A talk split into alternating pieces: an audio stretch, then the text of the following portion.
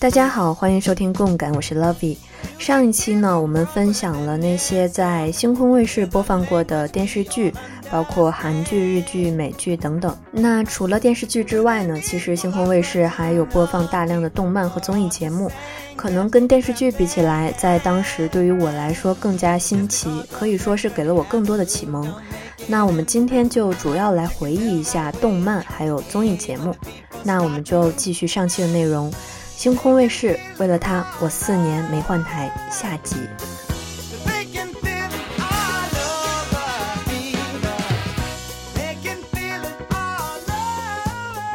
那我们先来说一说综艺节目吧。在那个时候呢，我其实并没有在综艺节目上有很多的了解。一开始呢，就是以一些国内的综艺节目为主。所以说，在那个时候，当看到星空卫视的一系列的综艺节目的时候呢，还是非常的拓宽我的视野的。那它当然播放过非常多的综艺节目，我现在其实能记住的并不全，其实很少。但是只要是记住的呢，都是让我非常印象深刻的。那首先第一部，就是在所有的综艺节目里面，我最喜欢的一个《冒险王》。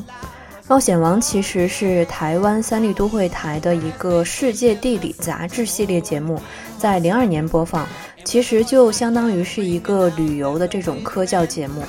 那这个节目的第一代主持人其实是大家非常熟悉的演员明道。那当时在星空卫视上收看到的冒险王，也就是由明道负责的这一段。那一开始明道在出演这一个节目的时候呢，他还并不是一个演员。那明道在我的这种喜欢明星的经历里面，其实是一个非常重要的人物，可以说是一开始去非常专注的去自主的去了解的这样一个明星。那那个时候呢，其实就是一个人很孤独的去喜欢他，因为那个时候他的这种偶像剧感觉还没有特别大范围的铺开，所以说我那时候身边还没有很多可以交流的朋友。就自己上网去查询一些信息啊，看一些节目，然后沉浸在一个自己的小世界里面。那然后后面呢？因为明道又知道了乔杰利这个公司，喜欢上了乔恩，喜欢五五六六等等。其实这一切都是从《冒险王》这一个节目开始的。那其实出演《冒险王》这一个节目的这段经历，对于明道本人而言也是非常重要的。在二零零二年，他那个时候应该是二十二岁，他去担任了三立都会台这一个冒险王的主持人。从此之后呢，就开始了他的主持生涯。到了零四年，也就是两年之后，他就凭借这个《冒险王》获得了第三十九届金钟奖文教资讯节目的主持人奖。其实这是一个非常重的奖项了，何况他那个时候可以说是刚刚开始工作两年、两三年，能够得一个金钟奖，可以说能气死很多人了。那在这之后呢，他才慢慢的成为偶像歌手，然后去主演偶像剧，其实都是通过这一个节目所收获到的。那他在这个节目中去过很多地方，从台湾到印度、尼泊尔、越南、德国，像纳米比亚、老挝，还有阿拉斯加、斐济等等，去了非常多的地方。在那个时候呢，他非常的年轻，二十二岁，皮肤黑黑的，眉毛粗粗的，特别的精神，说话非常有力，中气十足，是那种非常健康的男生的帅气。眼睛其实是明道特别好看的一个地方，不管是后面他去演霸道总裁，或者是别的，他的眼神总是特别的有戏。那在节目里面，他就常常会穿着衬衫，然后穿着这种军绿色的裤子，是一身特别像探险家气质的这种服饰。那他在这个节目里面不仅非常敢玩，勇于体验，而且非常的真诚，在节目中豪爽的笑，非常的活泼。能够跟当地人很快的去打成一片，是一个走到哪里都会被人去喜欢的小伙子。当然，我所说的这些什么勇敢啊、真诚啊、开朗啊，对于一个旅游节目来说，其实都是非常理所应当的品格。但是，我会更倾向于认为，这就是他个人的一个性格魅力。他个人的魅力其实要远远超出于这个节目对于主持人角色的设定。在你不知道任何背景信息的情况下，你对于这个人的第一印象就是一个非常实在的感觉，诚实、勇敢这个词真的可以在这里恰如其分的去描述他。那当然，后面去了解了，你就会真的知道他其实就是从小家庭条件比较清贫。那做这个节目，当时很大程度上就是为了生计，所以说他有的那一份坦荡踏实，那一份敢于拼搏，其实是非常真实的，并不是某一种演绎或者说是某一种设定。那当时就是特别的喜欢他，比起明星来说，他更有一种来自朴实人家的这种孩子的感觉，特别的踏实，然后呢，自身又充满了力量。当然说让我夸他可以说很久，因为我那个时候喜欢他有着一段非常长的时间。那今天就先不多说了。那我们还是说回到这个节目，我觉得这一个节目有一个特别吸引人的魅力，其实在于他的这个解说真的特别优秀。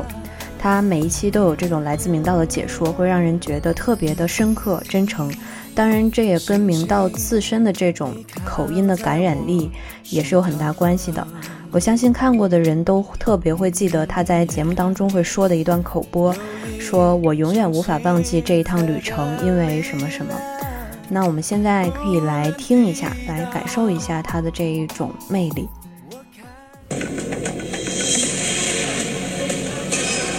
冒险是向自我挑战的勇气，踏出探索世界的第一步。就是冒险王。再见，拜拜。感觉真的很好，真的非常非常的好。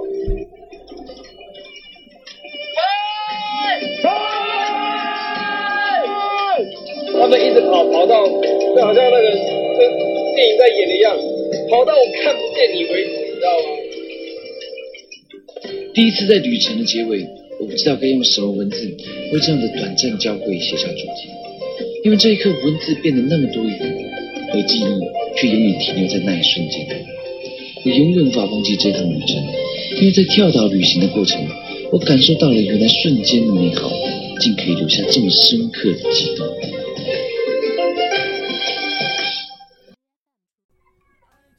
那我们其实刚才听到的就是他在节目里会说的这样一段口播，然后后面一段其实是他在去斐济的那一期节目的最后面所说的话，其实他是哭了的，他其实就是这样，在他去很多这种原始部落呀，或者是跟当地人在分别的时候，他就会流下眼泪，真的是非常真诚的去表达自己的这种情感，让人觉得。非常的真诚，他那一个很灿烂的笑容，在什么情况下都去真诚可爱的回应别人。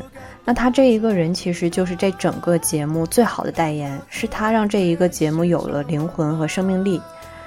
那我还记得那个时候看国光帮去采访明道，他就讲过说这个工作机会的难得，也讲了自己其实吃了很多苦。但事实上，并没有多少人知道他所吃的这些苦，因为实际上只有跟他一起出去的团队的这四五个人了解。所以我觉得他获得金钟奖，其实真的是非常的实至名归。那他在金钟奖上面去领奖那个表现也是非常的大方，还有坦诚。让人特别印象深刻的是，他在获奖感言的地方就用台语跟他妈妈说到：“说妈妈，我出去。”其实不是玩的，我出国其实不是去玩的，就能够让人感受到他那一种真诚，还有他那种坦诚，其实就是从一而终的。那我还记得，当我知道说其实《冒险王》并不是只有明道一个人主持的时候，我非常的失望和沮丧。其实就是希望说他能够把这个节目永远继续下去，不愿意看到他这一段主持经历这种落幕吧。所以说到现在，我也觉得《冒险王》是我在那个时候看的非常有乐趣的一个旅行类节目。同类型其实没有任何一个节目能够给我这样一种体会还有感受。那这种非常珍贵的感受，其实就是当时从星空卫视获得的。那现在 B 站上面有这个《冒险王》的这个全集，大家可以去看一下，相信大家一定会喜欢上这一个节目的。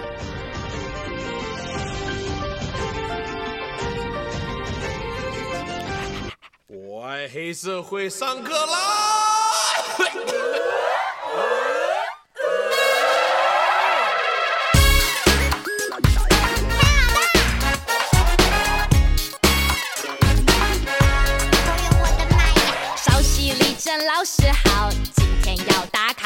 我听他唱歌跳舞样样好，才是女主角。黑人会询问他到底是什么代号？我的部落格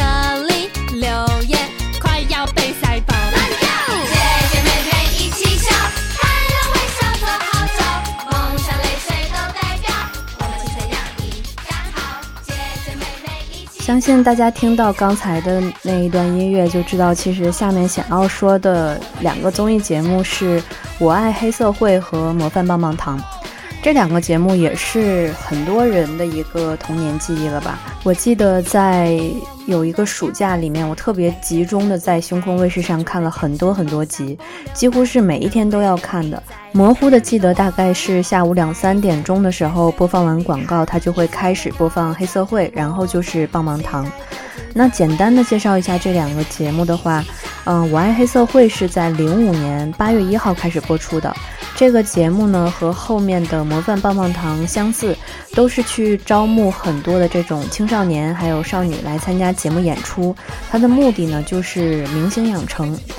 那这两个节目的主持人分别是黑人陈建州，还有歌手范玮琪。那当时两个人还是情侣，也就是说这是一个情侣档互相主持的这种节目，各自带领着一群女孩，还有一群男孩。那节目内容的话，他有的时候呢就会去邀请明星嘉宾，有的时候就没有，会去安排一些，比如说比赛的主题，实际上就是互相有竞争，要做才艺表演，然后大家去争夺先出道的机会，这样的确就是明星养成这件事情。那当时喜欢看这两个节目，一方面就是喜欢去看他们的各种才艺，不管是跳舞、唱歌还是演奏乐器，你都会觉得非常精彩。那另外一方面也是看他们插科打诨来看综艺的这一部分。黑人的话呢，大家其实都很熟悉他那种开玩笑的风格，会特别喜欢捉弄人，他时常就会去捉弄他手下的这些美眉，嗯，还是很有趣的。那范玮琪当时的情况就是说，被一群男孩子围着，作为这种棒棒糖的这个堂主被爱戴。呃，虽然说很多时候是被大家保护，但是有一些时候也会被大家欺负，还是很有意思的。说一说当时印象深刻的一些内容吧。呃，像黑社会呢，一开始他选出了九个女孩率先出道。刚开始其实还觉得挺雷人的，但是在看了这个节目之后呢，感受好了很多。那这九个女孩里面，大家有印象的可能就只有鬼鬼了。她现在还活跃在大家的这种呃日常的这个荧幕上，也叫吴映洁嘛。那当时其实觉得这九个女孩还真的是各有各的特点，还是挺有魅力的。我记得那个时候，那个妹妹就是时常会去讲她减肥的事情，因为她胖乎乎的嘛。那长相啊，还有打扮就很有日本女孩的感觉。那像是大牙还有小蛮，就是给人感觉非常的爽朗，然后个子也是很高挑。然后那个时候小杰还戴着这种牙套矫正牙齿。我记得好像说他是特别喜欢陈冠希。那那个里面 Apple 还有她妹妹两个人，这种姐妹档都很漂亮。然后在里面，丫头还有那种娃娃音。还记得当时里面的那个小薰，她就是特别有人气，因为她代表了一种非常有气质的类型。呃，对于她在节目里面好像用钢琴弹了一首《First Love》，还是印象挺深刻的。那其他的一些就是对跳舞比较好的女孩子印象深刻，像什么红狮、玉兔、勇兔、蚊子之类的这些人。那对于昆凌，其实当时并没有什么印象。那相比之下，其实我当时更加关注的是模范棒棒糖，毕竟女孩子肯定还是会喜欢帅哥的嘛。那那个时候我最喜欢的其实就是敖犬，因为我的确是一贯性的会去喜欢跳舞好的人。那当时敖犬还有阿伟还有小杰，他们三个人本身是一起跳舞的伙伴嘛，所以那个时候常常会有一些非常精彩的舞蹈表演。那我还记得那时候罗志祥有一期到他们节目，那时候他非常火，去他们那里，然后他们三个还跳了这个精武门，在椅子上表演的，真的特别帅气。那一段节目不知道看了有多少遍。那其实现在想起来，这两个节目是挺中二的吧，在当时其实也也会那么觉得。但是他这种节目当中这种少男少女的活力，真的挺吸引人的，非常富有感染力。那不管在什么年代，其实你能看到青年人都是在用这种各种各样的方式去争取一个表现自己的舞台。其实不管是现在国内的各种选秀，还是说韩国、日本的各种团体。都是这样的，你这样看来就会发现，这种模式其实一直是非常生生不息的。那现在轮到我们自己这里，其实也就没有那么难以理解了。那印象深刻的节目还有《国光帮帮忙》，其实在前面已经专门做了一期节目介绍，在这里就不说了。那当时还有丽晶主持的《麻辣天后宫》，那个时候刘谦还会常常在街头去表演魔术。还有一个谢山主持的叫《星空妙管家》，也特别有意思，会有非常多的生活妙招。那其实今天主要介绍的这两三个节目，就是我当时印象最为深刻的了。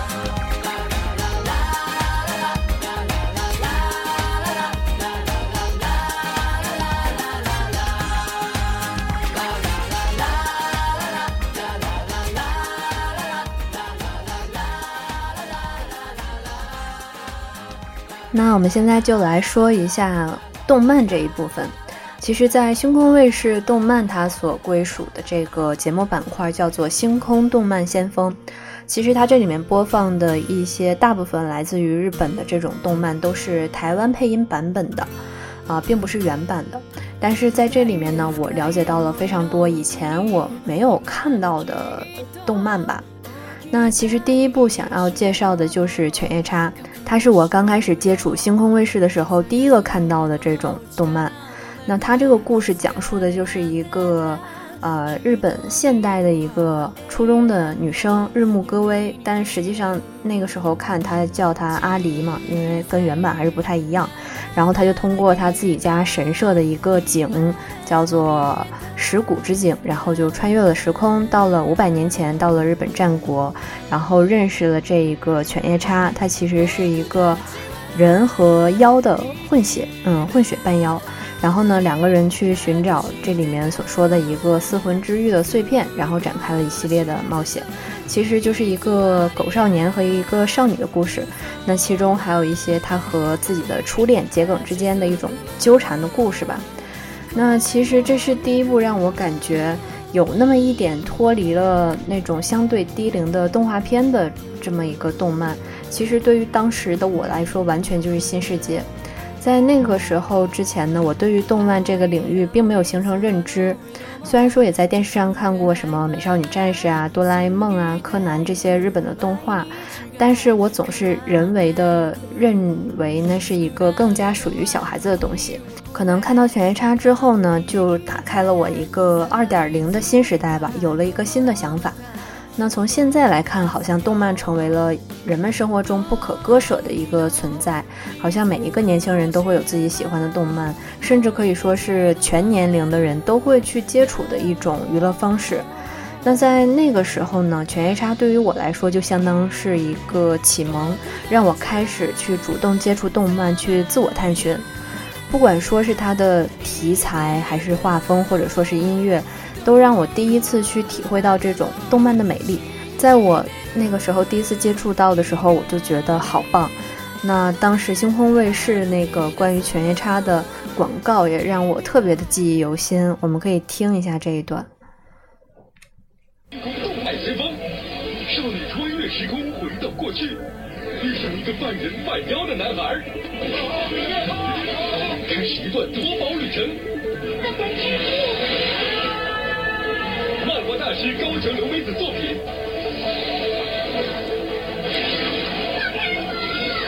东洋漫画经典，《犬夜叉》每天晚上六点就在星空卫视。听起来的效果不是特别好，但是我估计看过的那个人应该对这一个广告是印象非常深刻的。其实就是从那个时候开始，能够渐渐地体会到动漫当中他所描绘那种伙伴啊、成长啊，还有这种感情之间的这种互动。所以说，对于我来说是一个非常重要的开始。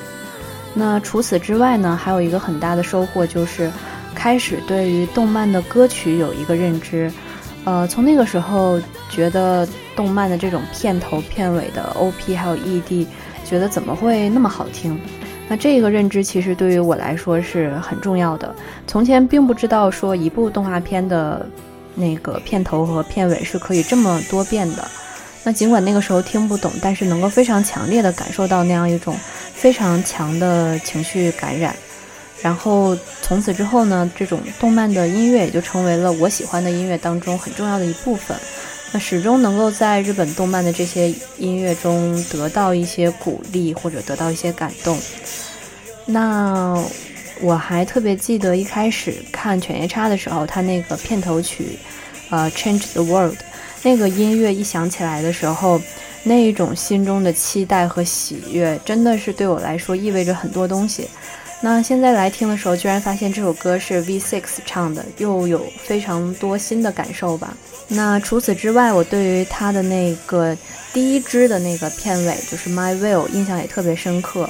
他那个画面上铺开特别大的一个红色的这种曼珠沙华，然后当时那个戈威他就坐在这个摩天轮上，看着外面缤纷的这种大雪，然后还有晚霞当中桔梗怎么走向这种。呃，湖水里面，然后他在一步一步走的时候还会迟疑，然后摩天轮上面的这个图案在不断的变换，然后到最后，各位在拥挤的这种电车里面，一个人这种孤单的情景，所以说真的让人印象非常深刻。那我们现在来听一下这一首《My Will》。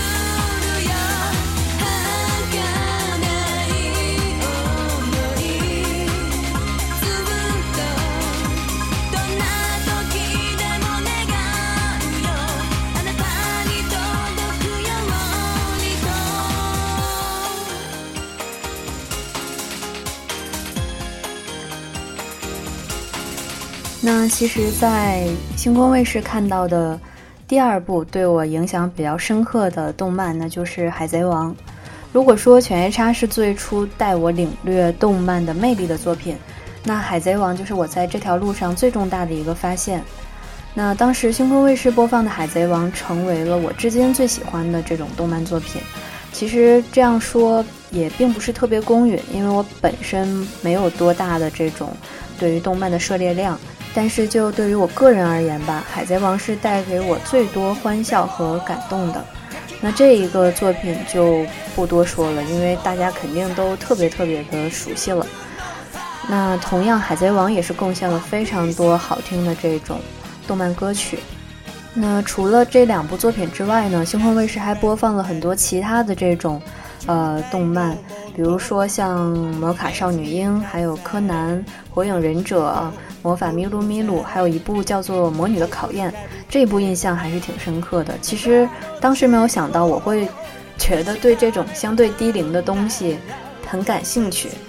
其实说到这种动漫的音乐，还有一个观点想要分享一下，就是对于我影响很深的一个东西。我不知道这是不是一种巧合，就是我总是觉得在这种动漫的片尾，就是 ED 中的这个音乐，它总是有种。比较深的忧伤，还有孤寂。可能有的时候是听起来比较欢快的旋律，但是它还是有一种深深的让人感觉到非常难过的这样的一种感觉。然后，不管是小的时候看过的《数码宝贝》，或者是《美少女战士》等等吧，几乎都是留下童年阴影程度的那么一种忧伤和难过。不知道大家有没有这样的一种感受？那说回到星空卫视播放过的这些动漫，可能是很多人这种。呃，看动漫的一个经历的启蒙，也是很多人那个时候放学回家之后很重要的一项娱乐活动吧。那这样一种经历，应该对于大家来说都是很可贵的一种童年的美好回忆了。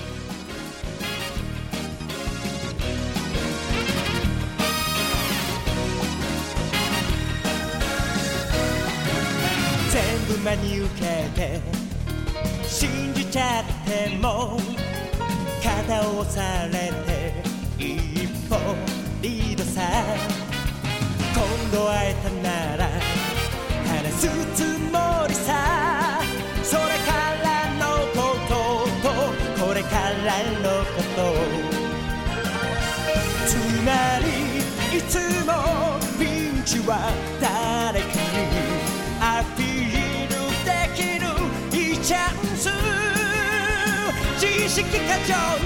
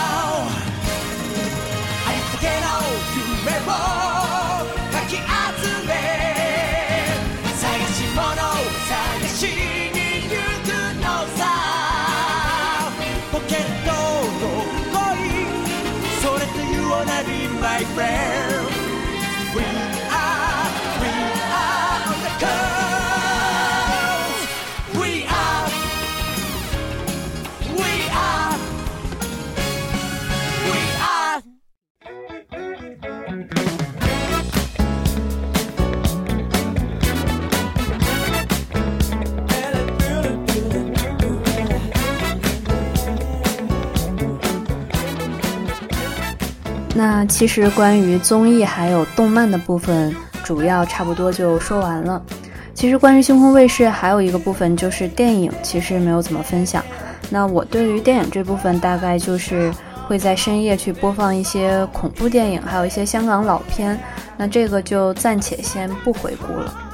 那总体来看呢，其实星空卫视就是这样一个把方方面面的东西综合起来，给了当时还比较年少的我们一种特别立体也非常深刻的印象。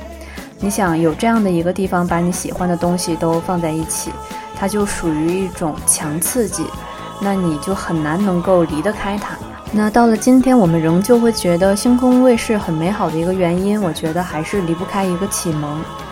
那在我们还没有掌握任何背景知识的时候的一种全新的发现和新奇，这样一种新奇不是说你在美剧中去找新的看，或者说在韩剧中、在日剧中去找新的，那是在一种你全然无知的这种情况下去接触，其实就是对一个品类的这种新奇。那其实随着我们人生经历的逐渐丰厚，这种新奇感其实是越来越少的。它只是在我们年纪比较小的时候会比较集中的出现，所以对于我们来说还是很难得的。那我觉得这样一种发现新东西的体验就是特别特别美好的。那当时星空卫视呢，也像是我自己的一个秘密花园一样，在网络环境还没有像今天这么成熟的一种情况下。仿佛没有很多人去知道这样一个卫视，那它就是我自己的一个独家回忆。那另外呢，就是在时间上来看，接触它大概就是初中那个时候，也就是青春期。其实青春期就是人生挺重要的一个时间段，不管你的三观形成啊，或者是你的自信自尊，都在这个时候渐渐的形成。那他那个时候，星空卫视作为我生活中。